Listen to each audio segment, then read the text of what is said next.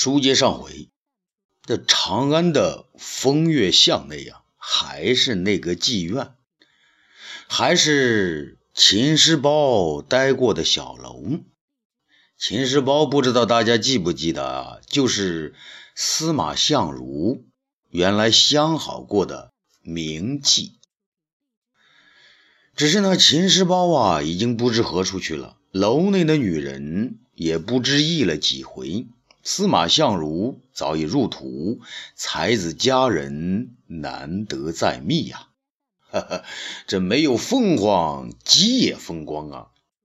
秦延年这些天呢，吃上了官粮，虽说不算富裕，可风流是个啥滋味他总要亲口尝一尝。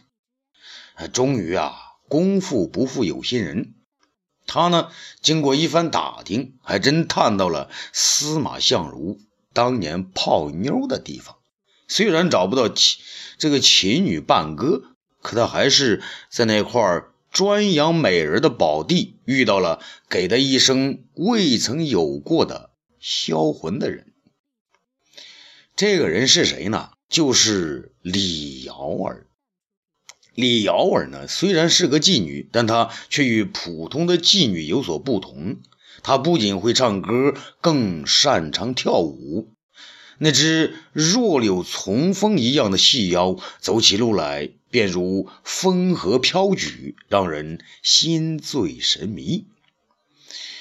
辛苦子随着霍去病的羽林军去了边关，东方朔听说也要率兵临敌，这样呢，辛延年就有了从未有过的轻松。他用。当月的薪俸给自己换了件光亮的衣服，余下的全部变作首饰带进风月巷来。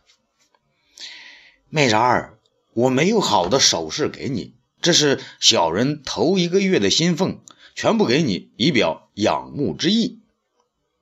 李瑶儿岂没见过这些呀？他把钱递了过去。公子何必呢？你叫我瑶儿就行了。瑶儿听得出你的琴弹得好，歌也唱得好。你来到这里，给瑶儿我带来了欢乐。只要你能常来，瑶儿便高兴。他的话里呢，既有忧伤，又有体贴。辛延年呐，深情地说：“瑶儿，谢谢你的夸赞。不瞒你说。”我是在皇宫的乐府中做事，是唱曲儿的。皇上也喜欢我的曲儿呢。李瑶儿那双媚眼中放出了期盼已久的光芒。我看公子也不像一般的客人。公子，皇上爱听什么歌，爱看什么舞呢？辛延年摇摇头。啊，皇上也和寻常的人一样，爱听甜蜜蜜的歌，爱看软绵绵的舞。可是小人身在乐府，偏偏那个管乐府的东方朔专让小人唱什么《孤儿行》《东门行》之类的苦歌，皇上也就不爱听了。李瑶儿啊，兴奋地站了起来：“公子，你若能唱些情歌，再把瑶儿弄到皇上跟前跳舞，说不定皇上会喜欢呢。”辛延年呢，也是眼前一亮，瑶儿，你真想到皇上那跳舞？他转念一想呢，不禁自己惊叫了起来：“天哪！那要是皇上见到你，喜欢上你呢？那那那……”李瑶儿啊，笑着问：“那又怎么样？”辛延年跳了起来：“啊，那我就飞黄腾达了。”李瑶儿啊，却想得更远。你先别高兴，要是皇上知道你和瑶儿先好上了，说不定会杀了你呀。辛延年刚刚还是这是高兴的不得了的大嘴呢，这回是惊怖的合不上了。哦，是啊，瑶儿，你说的对呀，我不能让你去见皇上。李瑶儿嘲笑他说：“看你这点胆子，我李瑶儿在此巷中苦等数载。”就是想能够像秦师包那样碰上个司马相如那样的郎君，没想到公子的琴不仅弹得不如司马相如，胆子也比司马相如还小。幺儿，你不知道啊，那东方朔太厉害了，司马相如当年三番五次讨好皇上，都被他弄得灰头土脸的。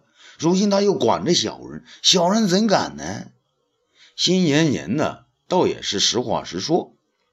李瑶儿问：“他就没有不在皇上跟前的时候吗？你就不能再找一个高手出出主意？”辛延年被他这么一提呢，倒也醒了。啊，对了。那东方朔刚刚被皇上派到边境上去打匈奴了。听说宫中前几天来了个李少翁，特别神。我何不去找找他呢？李少翁还与瑶儿同姓呢，你去找找他，碰碰运气吧。说着呢，他从抽屉里拿出一堆珠宝，来，这是瑶儿的一点薄礼，请公子带给李少翁。辛延年看着珠宝呢，吃惊的瞪大了眼睛。花开两朵，各表一枝啊！我们再来说一说出征匈奴的卫青和霍去病。汉家这次大兵出征呢，走的是东西两路。卫青十多万大军从朔方城五原郡，五原郡呢就是今天的内蒙乌拉特前旗和包头的附近。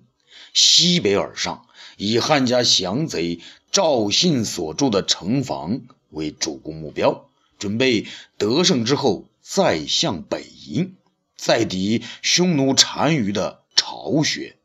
而霍去病的十万精锐之师，则从祁连山北的居延，居延在哪呢？就是今天的嘉峪关和酒泉一带出发，向东北方向突袭，矛头直接指向。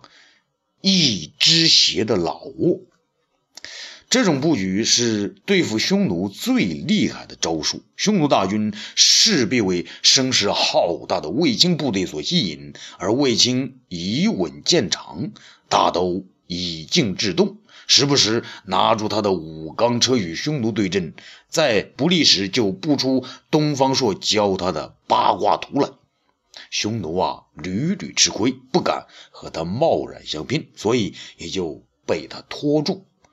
赵信是深知这一点的，他在投降匈奴之后，向一只鞋献策，在汉家的朔方城北一百里处临湖建造一座城池，要和卫青打阵地战，可谓以眼还眼，以牙还牙。匈奴人认为这是个好办法，便将此城命名为赵信城，屯重兵于此城之中，由大将军胡契和赵信二人共同率领，目的呢是把汉军挡住。这殊不知，这便中了卫青的计策。他们双方对峙，欲战不行，欲罢不能。而在这个时候，霍去病那些比匈奴轻骑还要快捷的骑兵，便可出其不意，攻其不备，以快制胜，像尖刀一样插入匈奴的心脏。对于汉军来说，麻烦的是两支大军沟通起来比较麻烦。虽然呢，事先约定了时间，但一向沉稳的卫青仍不放心，还要派人去了解霍去病的情况，然后再决定总攻。这样呢，就会耽误一些时间。可匈奴当然并不知道这么多呀。那一只鞋自从知道汉武帝要重兵来犯以来，他呢一方面通过和亲的路子赢得时间，让太子无为和驸马支楞儿。各率三万精兵到与汉朝接壤最近的卑夷山，这个卑夷山呢，后来被称作贺兰山，和灵武进行这个防备。灵武在哪儿呢？灵武就是今天的宁夏银川以西那个地方。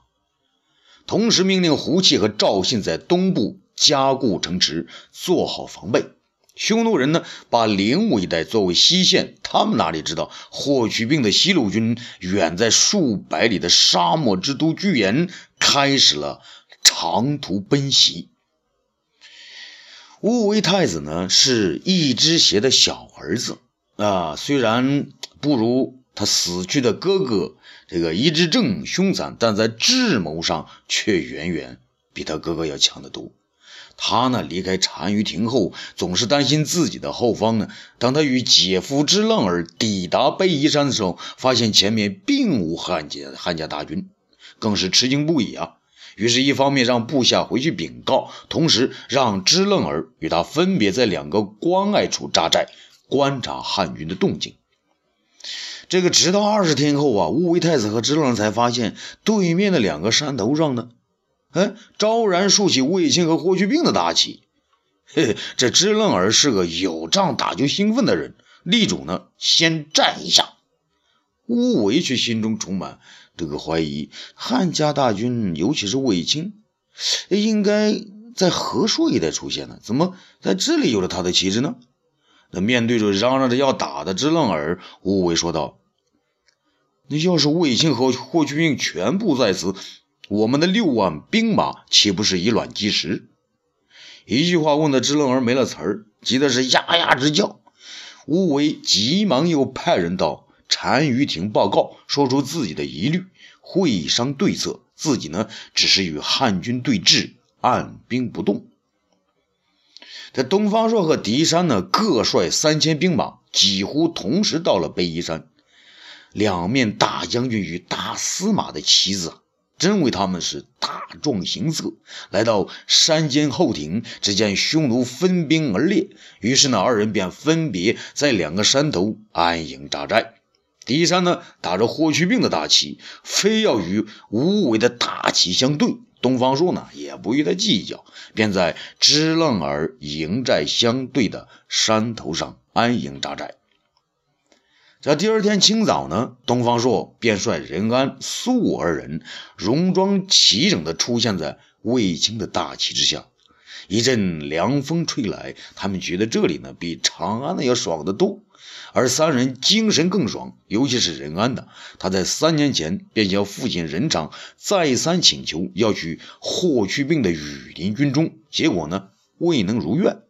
如今能随东方朔来到战场，他心情激动的是有些难以自持。相比之下，苏武倒是老成持重的多。东方大人，怎么匈奴没有一点动静？面呃而对面的敌山也没有动静呢？苏武呢，已经将两面的情况看了一遍，而且还进行了比较。东方朔呢，继续观察，没有回答。任安呢接过话来，啊，匈奴太子他们只不过在试探我大汉的虚实，他们不会先行开战，而那位狄山博士恐怕还在被窝里发抖呢。东方朔拍了拍任安的肩膀，说道：“小伙子，你说的有道理。我们呢打着魏大将军和霍去病的旗号，匈奴太子啊，他就是吃了豹子胆也不敢来犯呐。”苏武呢，则又提出了新问题。可是东方大人，皇上让我们来边关御敌呀，如果不能交战，岂不也是遗憾呐？东方朔对他一笑，不用担心。那既然来了，不与匈奴交战，我也于心不安呐。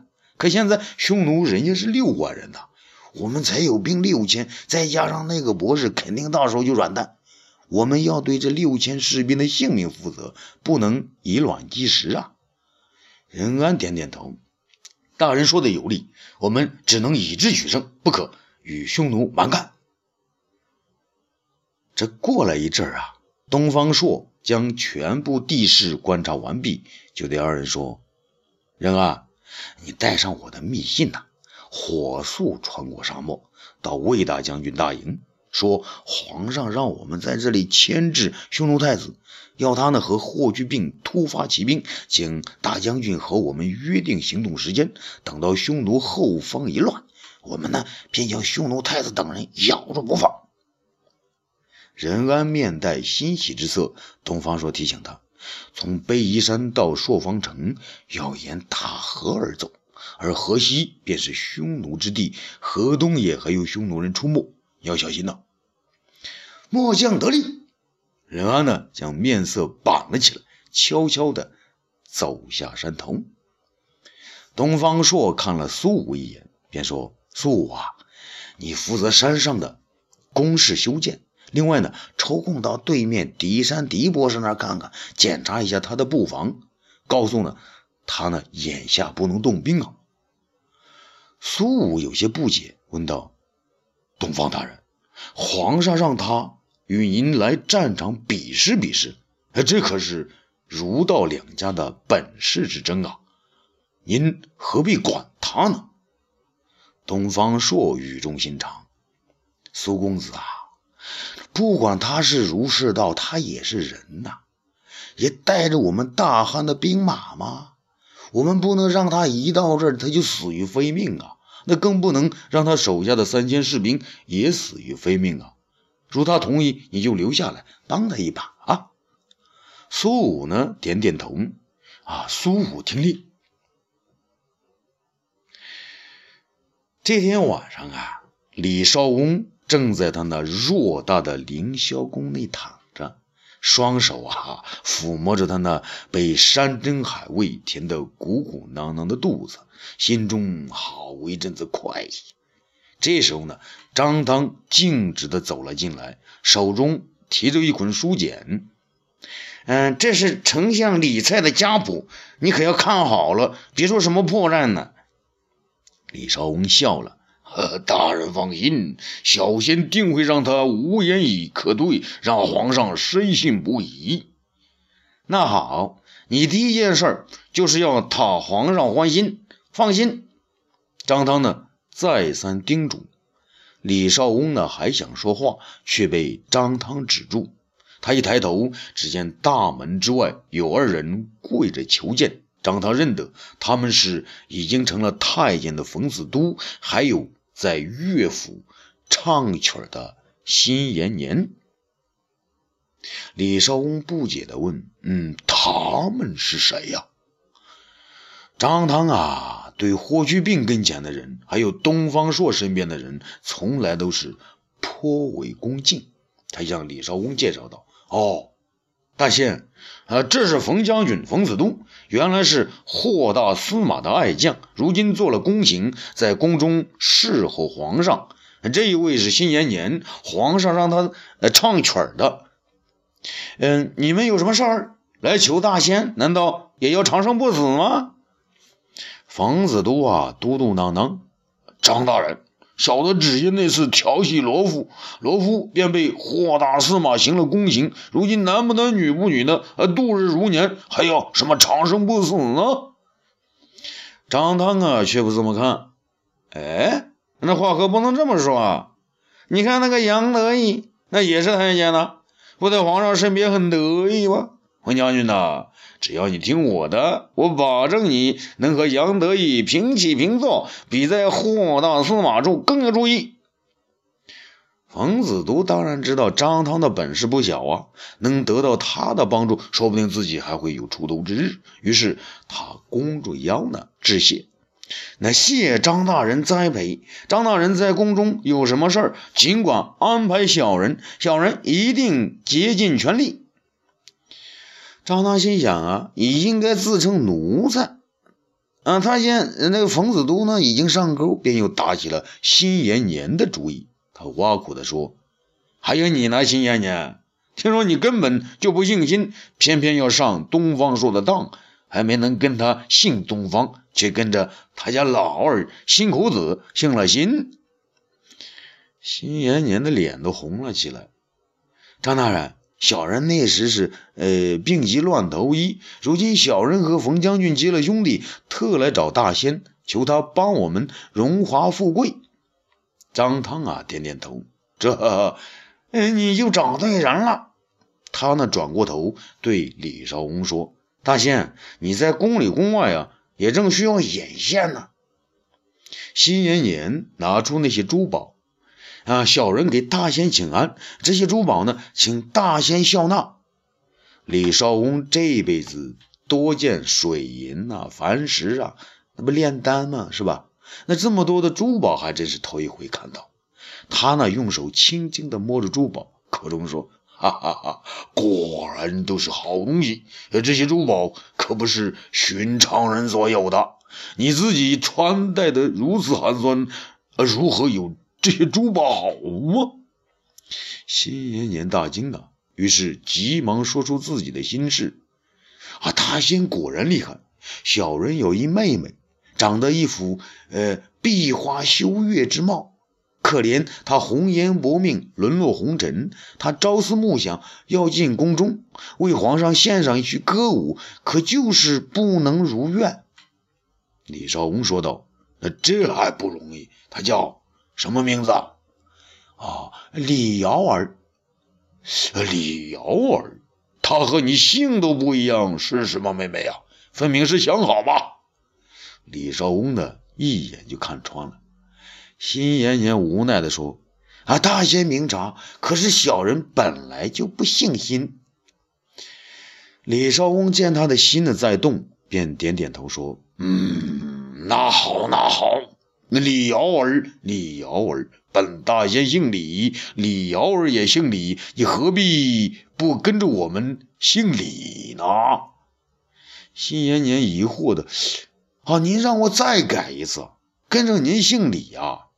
那不仅是跟着我姓，还要跟你妹妹李瑶儿一个姓啊！如果你和李瑶儿都想荣华富贵，何不双双拜我为干爹呢？